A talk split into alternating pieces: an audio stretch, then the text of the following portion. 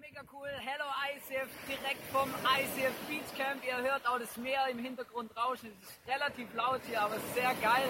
Wunderschön, mega cool. Heute ist der Eli bei uns in der Celebration. Herzlich willkommen, Eli. Mega cool, dass du da bist.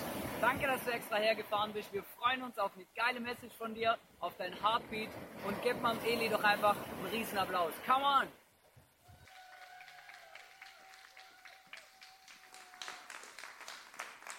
Schönen guten Morgen. Guten Morgen, auch von meiner Seite. Ich bin nicht der Eli, er ist der Eli. genau. Hey Eli, mega cool, dass du hier bist, dass du den Weg auf dich genommen hast, zu uns zu kommen. Und ja, wir sind schon zusammen durch dick und dünn auf diversen Tourneen, durch Rumänien und so weiter. Erzähl ein bisschen von dir, wer bist du, woher kommst du? Ja, vielen Dank erstmal, dass ich hier sein darf. Es ist echt ein Riesenvorrecht für mich. Und ja, das stimmt. Wir waren, wir waren auf Tournee in, in Osteuropa und das war ein mega Spaß. Mein Name ist Eli. Ich bin, äh, naja, es ist schwierig zu sagen, woher ich bin. Also meine Eltern sind Ende der 80er Jahre, da war ich ein kleines Baby, von Rumänien nach Österreich gekommen und ich bin mein ganzes Leben lang in Österreich aufgewachsen, in der südöstlichen Steiermark, äh, die schönste Region der Welt. Kürbiskernöl und Äpfel, hey, das ist so genial. Und da bin ich aufgewachsen, habe dort lang gelebt, äh, habe dann geheiratet, bin nach Linz gezogen, habe dort äh, mit Freunden eine Kirche gestartet vor vier Jahren und jetzt vor drei Monaten bin ich mit meiner Frau nach München gezogen. Also wir sind irgendwie Europäer, also schwer irgendwie zu sagen, was genau. Mega cool. Was für ein Thema hast du uns heute mitgebracht? Ja, genau. Ich werde heute sprechen über, äh, über Jesus. Äh, Jesus ist genug. Das ist mein Thema, das ist der Titel der Predigt. Cool, bin ich mega gespannt. Hey, wenn ihr noch mehr Fragen habt zum Eli, wir gehen nachher zum Italiener Pizza essen. Wer gerne mitkommen möchte, auf eigene Rechnung, kann natürlich gerne mitkommen. Eli, stage hey, is yours. Vielen Dank, vielen Dank. Hey, so cool. Hey, können wir einen großen Applaus für, für, äh, auch für die Band, hey, die großartige Band, die hier eine tolle Leistung gebracht hat. Können wir die Band ein bisschen ermutigen und einen Applaus geben jetzt? Genial. Äh, hey, super. Es ist echt genial, hier zu sein. ICF Vorarlberg. Ich war noch nie äh, in ICF Vorarlberg, äh, war aber oft in Wien. Und äh, René ist ein guter Freund. René und Ilana machen eine großartige Arbeit dort. Äh, wir waren auch in Salzburg und, und, und wir lieben es einfach zu sehen, was Gott tut durch die ICF in dieser Stadt. Okay? Und ich, ich habe, wisst ihr, ich muss euch etwas über mich erzählen. Uh, ich liebe drei Dinge vor allem. Ja, ja ungefähr. Jesus, Fußball und meine Frau. Okay? Und, und, und, und, und was Jesus betrifft, hey, die Kirche, das ist Teil von Jesus. Und ich liebe die Kirche. Und ich liebe es zu sehen, wie Kirche aufgeht und wie Kirche Menschen erreicht. Und deswegen begeistert mich so sehr die ICF. Und ich sehe die ICF als Teil der Gottes Antwort für, für diese Nation. Ganz ehrlich, ich habe große Erwartungen von dem, was Gott durch euch noch machen wird hier in Vorarlberg. Und ich weiß nicht, wie es euch geht, aber ich träume von, von, von Zeiten, wo Leute jeden Sonntagmorgen in die Kirche gehen. Ja? Und wo du sagst, hey, was tust du Sonntagmorgen? Ja, ich gehe in die Kirche. Ja, wieso gehst du in die Kirche? Ja, weil jeder in die Kirche geht. Das ist der Ort, um zu sein, okay? Und, und ich glaube einfach wirklich, dass Kirche die Antwort sein kann für so viele Probleme in dieser Welt. Okay? Soziale, politische, was auch immer. Viele Leute wollen irgendwelche Antworten anbieten, doch ich glaube, die Kirche hat die einzig allein die richtige Antwort und das ist die gute Nachricht von Jesus. Okay? Und deswegen begeistert mich so sehr zu sehen, wie Kirche wächst und, und was ICF einfach macht. Und deswegen einfach genial, einfach Zeuge von dem zu sein. Und es ist absolut cool. Ähm, die andere Sache, die ich liebe, ist Fußball. Und, und zwei meiner Lieblingsfußballvereine, der äh, Barcelona und, und, und Borussia Dortmund, die haben beide gestern verloren. Und, und weißt du, ich habe hab die Spiele da nicht gesehen, ich war auf einer Hochzeit, habe probiert am Handy, aber es ging nicht so gut. Und, und weißt du, ich habe mir überlegt, wenn, wenn Fans einer Mannschaft irgendwie nicht zufrieden sind mit der Leistung der Mannschaft, dann feiern sie nicht, okay? Dann, dann, dann jubeln sie nicht, dann machen sie keine Atmosphäre, dann sitzen sie nur da. Und das ist ähnlich so beim Prediger und der Church, okay? Wenn jemand irgendwie nicht zufrieden ist mit dem Prediger, dann sitzen sie nur da. Also könnt ihr mir heute helfen? Genau, darauf wollte ich hinaus, okay? äh, indem, ihr, indem ihr einfach ermutigt. Und, und auch wenn die Predigt nicht so gut ist, wenn ihr, wenn ihr jubelt und wenn ihr mich ermutigt, wird es vielleicht besser. Okay? Weil dann, das ist ein Trick. Okay? Dann glaube ich, ich bin gut und dann wird es echt besser. Dann ist irgendwie auch mein Selbstwertgefühl hoch und dann passt das alles. Voll gut. Uh, hey, uh, genau, uh, wie, wie, schon gesagt, ich will heute eine kurze Message euch irgendwie anbieten, okay? Und um, ähm, ich, ich habe ich hab mir überlegt, worüber soll ich sprechen und, und ich bin einfach auf dieses Thema gekommen, Jesus ist genug. Weil die Wahrheit ist, Jesus ist genug. Okay? In einer Welt, wo nichts genug ist, nicht genug Zeit, nicht genug Geld, ähm, glauben wir, dass wir eine Wahrheit haben in der Bibel, in dem Wort Gottes, wo, wo uns das Wort Gottes sagt, dass was auch immer Jesus für uns getan hat, es genug ist für uns. Ganz egal in welcher Beziehung und in welchen Bereichen unseres Lebens. Und ich will mit euch einfach ein paar Schritte durchgehen durch ähm, Lukas Kapitel 19.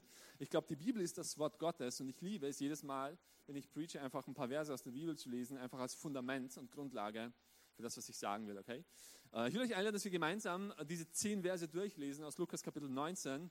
Äh, ich finde, das ist genial. Wenn du deine Bibel dabei hast, kannst du, kannst du gerne mitlesen oder sonst hier am Screen oder kannst du einfach die Bibel von deinem Nachbarn fladern. In der Steiermark hieß es fladern, also stehlen. Das ist so eine Sünde, die Gott auf jeden Fall vergibt, okay? Und, und übrigens, wenn du, wenn du jeden, jeden Sonntag deine Bibel mitnimmst äh, äh in, äh, in, die Kirche und dann auch deine Notizen machst von der Predigt, dann sammelst du Pluspunkte bei Jesus. Hast du es nicht gewusst? Das, ist genial, okay? Also lass uns reinsteigen ins Wort Gottes. Lukas Kapitel 19, die ersten zehn Verse. Ein genialer Text, okay? Ähm, hier steht folgendes. Jesus zog mit seinen Jüngern durch Jericho.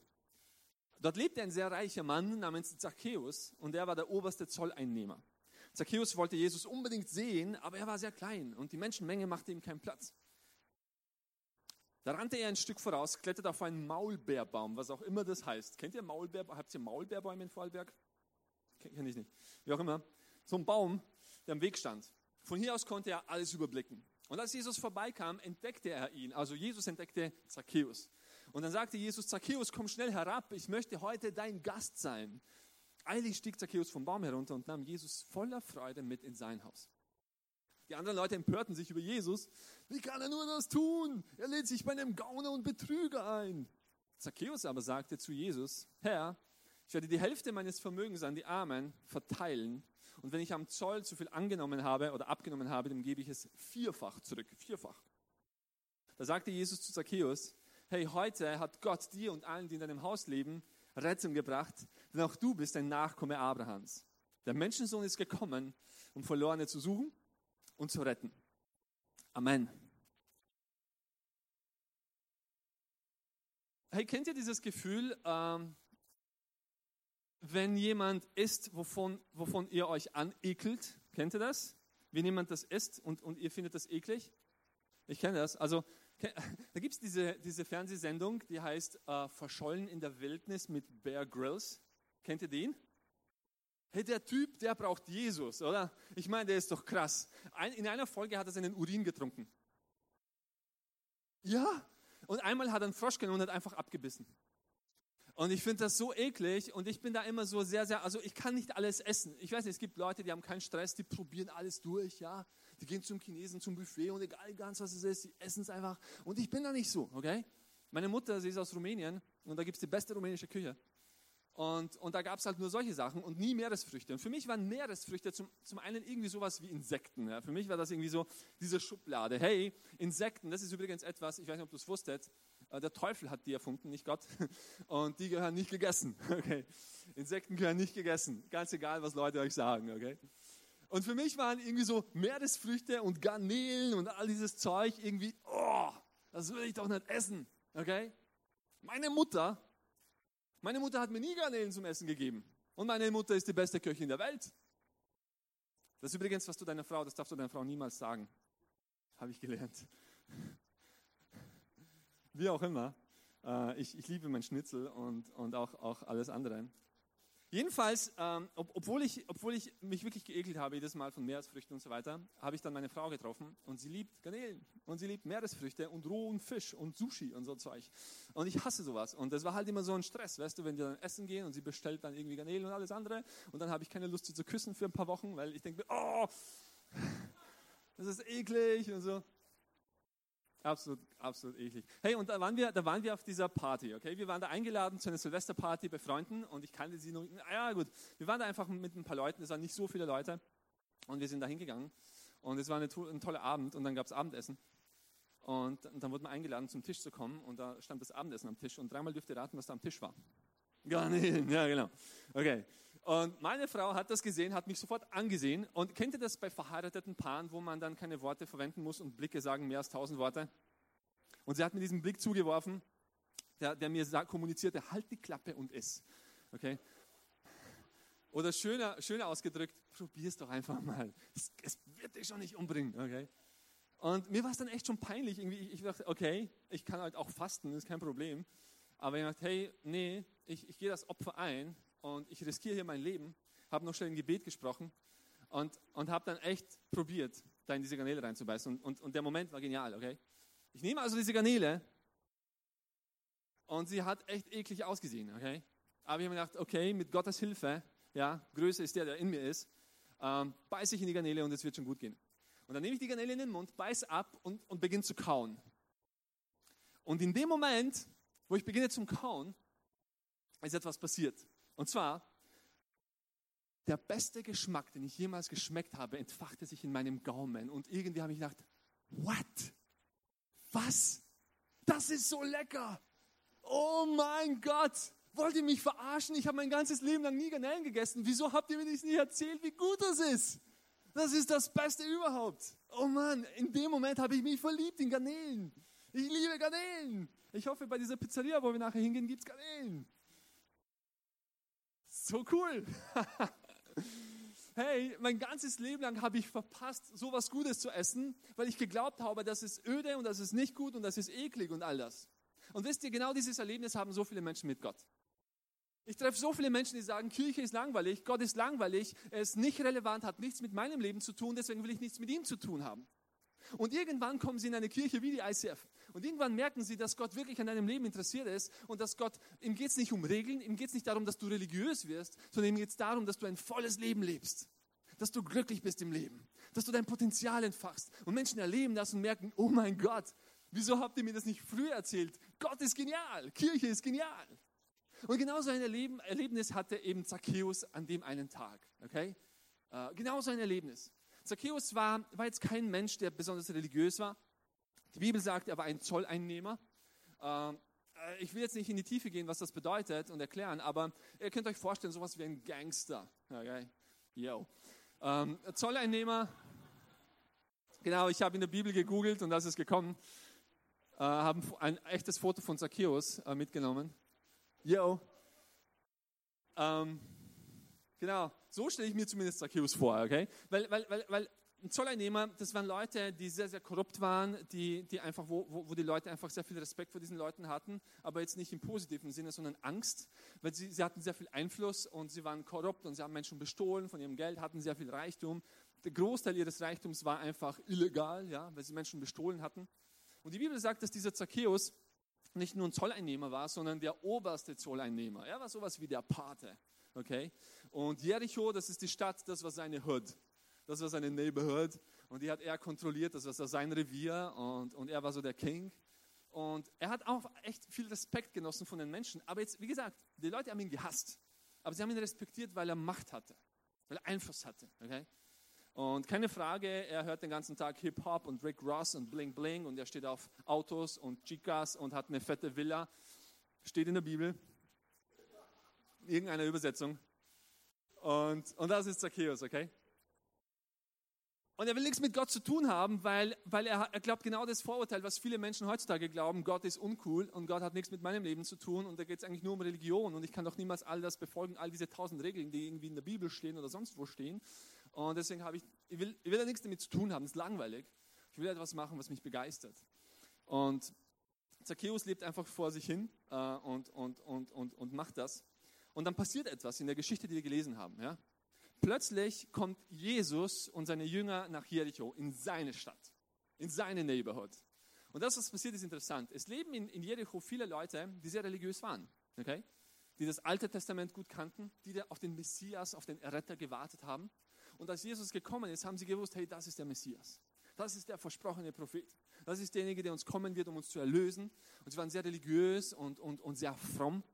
Und als dann Jesus in die Stadt gekommen ist, hat sich irgendwie so eine Menschentraube gebildet um Jesus herum und seine Jünger. Und ich kann mir gut vorstellen, dass die Menschen so begeistert waren, diese Fans von Jesus. Und sie haben sich gefragt, hoffentlich, hoffentlich spricht er mit mir oder wo wird er wohl essen gehen oder vielleicht kommt er sogar zu mir. Vielleicht lädt er sich bei mir ein und, und isst bei mir, weil ich bin ein guter Mensch und ich bin sein Fan und all das. Und Zacchaeus sieht das von der Ferne. Er sieht, dass da jetzt irgendwie so ein Tumult entsteht und sich so eine Menschenmenge bildet und fragt sich, yo, Was ist da los? Das ist, das ist mein Revier hier und ich dulde es nicht, dass jetzt irgendjemand kommt und Unruhe stiftet, okay? Und deswegen denkt er sich, hey, ich will mir das Ganze mal ansehen und klettert auf diesen Baum, sieht das Ganze von der Ferne. Jesus kommt vorbei und in dem Moment, ich kann mir das gut vorstellen, so in Filmen, sieht, sieht Jesus zu ihm hoch und er sieht runter und Jesus beginnt mit ihm zu reden und sagt, hey, Zacchaeus, komm mal her, ich habe einen Vorschlag. Was ist, wenn wir heute Nachmittag einfach zu dir in deine Mansion gehen, in deine Villa und einfach ein paar Steaks am Grill hauen und chillen? Und, und Zacchaeus denkt sich, ja, okay, machen wir das und wir hören ein paar fette Beats und, und verbringen den Nachmittag zusammen. Okay? In dem Moment kann ich mir vorstellen, dass sich sehr viele religiöse Menschen, die daneben standen, irgendwie so tief Luft geholt haben. So, oh, was tut Jesus da? Er lädt sich bei einem Betrüger ein, bei einem Gangster ein. Was soll das? Ja? Eine interessante Story. Okay? Und sie gehen zu Zacchaeus nach Hause. Ich kann mir vorstellen, dass da diese Tore aufgegangen sind, wo immer der Rolls Royce reinfährt und dann, dann wieder zugegangen sind und die Bodyguards stehen davor. Und Jesus verschwindet allein mit Zacchaeus in seiner Villa. Da war auch ein Pool im Hintergrund zu sehen und so. ihr kennt schon, ich habe eine gute Fantasie, oder? Aber ihr könnt euch das gut vorstellen. Ja? So. Und die Bibel sagt nicht, wie lange sie dort äh, irgendwie gegessen haben und, und wie lange sie dort irgendwie die Zeit miteinander verbracht haben. Vielleicht war es eine Stunde, vielleicht auch zwei, vielleicht auch drei, aber vermutlich nicht länger als vier Stunden, schätze ich mal. Okay? Sie haben einfach mal irgendwie so einen Nachmittag zusammen verbracht in Zacchaeus Villa. Und nach diesen paar Stunden kommt Jesus mit Zacchaeus wieder raus. Und die Menschenmenge ist immer noch da. Sie warten auf Jesus, weil sie wollen ja von Jesus irgendwie geheilt werden und sie wollen mit Jesus die Zeit verbringen, okay? Und in dem Moment, wo sie beide wieder rauskommen, vor all den Leuten sagt Zacchaeus zu Jesus, und ich will es dir nochmal vorlesen, weil es ist absolut genial, okay? Ähm, er sagt, Herr, wenn ich die Hälfte meines Vermögens will ich den Armen geben und wenn ich am Zoll zu viel eingenommen habe, dann gebe ich es vierfach zurück. Und ich dachte, wow, hey, was ist los mit dir? Weil Zacchaeus, das war nicht so ein Typ, der gerne den Armen hilft, er bestiehlt gerne die Arme. Das ist so ein Typ, nichts war ihm wichtiger als Geld und sozialen Status. Und plötzlich, nach einem Nachmittag mit Jesus, nach ein paar Stunden mit Jesus, kommt er raus, ein anderer Mensch, und denkt sich, ich will den Armen helfen, ich, mein, ich will mein Geld den Armen geben und ich will ein guter Mensch sein. Und ich habe mich gefragt, hey, was ist da passiert? Was hat Jesus zu Zacchaeus gesagt in diesen zwei, drei Stunden, okay? Was, worüber haben sie geredet? Was, was hat ihm so umgedreht? Ich habe lange darüber nachgedacht. Und mich darauf gekommen, dass es vielleicht gar nicht so wichtig ist, was sie gesprochen haben. Vielleicht viel wichtiger war einfach die Gegenwart von Jesus. Und ich glaube, dass Zacchaeus in dem Nachmittag eine Sache verstanden hat, in diesen zwei, drei Stunden. Und zwar, dass Jesus genug ist. Jesus ist genug. Und ich will einfach dir drei Dinge mitbringen oder mit auf den Weg geben, dass dir hoffentlich am Montag helfen wird und am Dienstag helfen wird, nicht nur heute. Drei Dinge in deinem Leben, wo Jesus genug ist. Drei Dinge oder drei Bereiche, wo, wo im Leben von Zacchaeus Jesus genug war, wo er einfach diese Offenbarung hatte, hey, Jesus ist genug. Und das hat ihn so verändert. Die erste Sache, der erste Punkt, wenn du den mitschreiben willst, die Errettung von Jesus ist genug. Die Errettung von Jesus ist genug. Das macht für viele nicht Sinn, aber ich will es kurz erklären. Hier in Vers 9 sagt Jesus zu Zacchaeus, heute hat Gott dir und allen, die in deinem Haus leben, die Rettung gebracht. Das ist ein komisches Konzept, weil Rettung wird nicht gebracht, die muss man sich erarbeiten, oder? Das kennen wir, das ist schon immer so gewesen. Dass jede, fast jede Religion ist auf dieser Struktur aufgebaut, dass du etwas leisten musst, dass du Gott irgendwie zufriedenstellen musst. Und wenn du deine Leistung gut erbringst, dann bist du vielleicht gerettet. Dann kommst du in den Himmel oder ins Nirvana oder wo auch immer. Aber du musst was leisten, du musst was tun. Und Jesus kommt daher und bringt ein komplett anderes Konzept und sagt, hey, hey, ich weiß, du hast nichts getan, aber ich habe dir gebracht. Ich habe dir geschenkt. Ich will euch eine Geschichte erzählen. Meine Frau und ich, meine Frau ist genial. Ich, ich liebe Autos, okay? Ich bin Autonah, ich stehe auf Autos. Und meine Frau weiß das und sie hat mir dann einmal zum Hochzeitstag ein Geschenk gemacht, das ist genial. Das war so ein Kuvert, ich habe es aufgemacht und da war ein Gutschein drin für einen Nachmittag auf einer Rennstrecke mit einem Ferrari. Okay? Ich habe gedacht, what? Meine Knie wurden weich und es war absolut genial. Ein paar Wochen später sind wir dann zu dieser Rennstrecke hingefahren, wo dieses Event war. Und dann bin ich zu diesen Leuten dahin und ich habe schon im Hintergrund den Ferrari gesehen. Es war ein Ferrari 509 GTB. 6 Liter Hubraum V12, 620 PS. Und, und, und es war so ein schwarzer Ferrari. Und so ein Auto kostet, ich weiß nicht, eine Viertelmillion Euro oder so. Und ich kann mir das Auto leider nicht leisten, okay? Ich, ich kann es mir nicht leisten, so hart ich auch arbeiten würde, noch nicht, okay? Ich arbeite darauf hin. Aber ich kann es mir nicht leisten. Egal, was ich tun würde jetzt in dem Moment, ich könnte es mir nicht leisten. Ich bin zu den Leuten dahin und, und ich hatte diesen Gutschein dabei. Und ich habe diesen, diesem Typen da diesen Gutschein präsentiert und, und er hat gesagt, ja, okay, super. Und er hat mir den Schlüssel gegeben und hat mir das Auto gezeigt. Und ich durfte den Nachmittag mit dem Ferrari auf einer Rennstrecke fahren, so richtig voller Enchilada auf der Rennstrecke. Und, und das ist das Geniale. Ich kann mir das Auto nicht leisten, durfte es trotzdem benutzen, weil ich den Gutschein hatte. Es wurde mir geschenkt. Und weißt du, mit Errettung ist es ebenso. Wir können es uns nicht erarbeiten. Wir können es uns nicht erkaufen. Hey, die Standards von Gott sind so hoch, das schaffst du niemals. Aber weißt du, was genial ist? Jesus gibt dir einen Gutschein. Er ist der Gutschein. Er, er, er bringt uns diese Rettung. Das ist so genial. Hey, Zacchaeus, ich habe dir die Rettung gebracht. Hier ist ein Gutschein. Du kannst es dir nicht erarbeiten, aber ich kann es dir geben. Und ich weiß nicht, wo du gerade stehst in deinem Leben. Und vielleicht versuchst du irgendwie krampfhaft Gott zufriedenzustellen mit deiner Leistung und du denkst dir, ich muss dieses und jenes tun. Hey, ich will dir sagen, du wirst niemals Gott zufriedenstellen können. Doch genau deswegen ist Jesus gekommen. Genau deswegen hat er sich selber hingegeben und am Kreuz gestorben, damit wir durch den Glauben an ihm einfach Zugang haben zu Gott. Und ich glaube, das ist eine Offenbarung, die heute noch immer Menschen verändert. Das hat mich verändert. Und das hat Zacchaeus verändert, wo er verstanden hat, hey, ich muss nicht alles leisten können. Das, was Jesus ein für alle Mal für mich getan hat, ist genug. Es ist so genial, wenn wir verstehen, dass das, was Jesus für uns ein für alle Mal getan hat, wirklich ausreicht. Und dass wir wirklich in, dieser, in diesem Frieden leben können, dass wir in Einklang mit Gott sind. Das ist absolut genial. Und ich will dich einfach ermutigen, darüber mal nachzudenken. Ja? Und ich glaube, es hat das Potenzial, dein Leben zu verändern, wenn du verstehst, dass die Errettung von Jesus genug ist. Dass wir Gott jetzt nicht mehr irgendwie beeindrucken müssen mit unserer Leistung. Er kennt uns. Wir würden es niemals schaffen. Aber das, was er getan hat, ist genug. Hey, ich will weitermachen. Der zweite Punkt, der zweite Gedanke oder der zweite Bereich, wo Zacchaeus einfach erlebt hat, dass Gott genug ist oder Jesus genug ist, ist die Versorgung. Okay? Die Versorgung von Jesus ist genug. Okay? Er sagt nämlich hier in Vers 8, Herr, ich werde die Hälfte meines Vermögens an die Armen verteilen und wenn ich am Zoll zu viel abgenommen habe, dann gebe ich es vierfach zurück. So. Ich bin jetzt kein Mathe-Genie, aber lasst uns mal kurz drüber nachdenken. Das war ein Typ, der hatte sehr viel Geld doch der Großteil seines Geldes, also wirklich fast alles, sagen wir mal, sagen wir mal 80 Prozent, okay? Das ist ein guter Schnitt. 80 Prozent von seinem Geld hat er sich ergaunert, okay? Und dann sagt er hier, hey, die Hälfte gebe ich gleich mal weg. Von allen 100 Prozent, die ich habe, gebe ich 50 Prozent weg. Nach Adam Riese machen das noch 50 Prozent, was ihm bleiben, oder? Ich bin gut in Mathe, ha? Die Hälfte ist 50 Prozent. So, jetzt hat er nur noch 50 Prozent und dann sagt er, wenn, wenn ich mir etwas ergaunert habe, und das waren vorher 80 Prozent, dann sagt er, den gebe ich es vierfach zurück. Also ich habe mal drüber, ich habe ich hab da mal nachgerechnet. Und wisst ihr, was meine Erkenntnis war? Das geht sich nicht aus. Der kann es gar nicht machen. Der kann sein Versprechen ja gar nicht einlösen. Hey, und ich habe darüber nachgedacht und weißt du, mir ist das wirklich gekommen. Ich glaube, das, was Zacchaeus erlebt hat, ist, hey, ich habe ich hab keine Lösung für mein Problem. Ich, ich habe keine Lösung für das, was vor mir steht, aber ich vertraue auf Gott, dass er mich versorgen kann und dass er mir genau das geben kann, was ich genau brauche. Und ich sehe die Lösung nicht.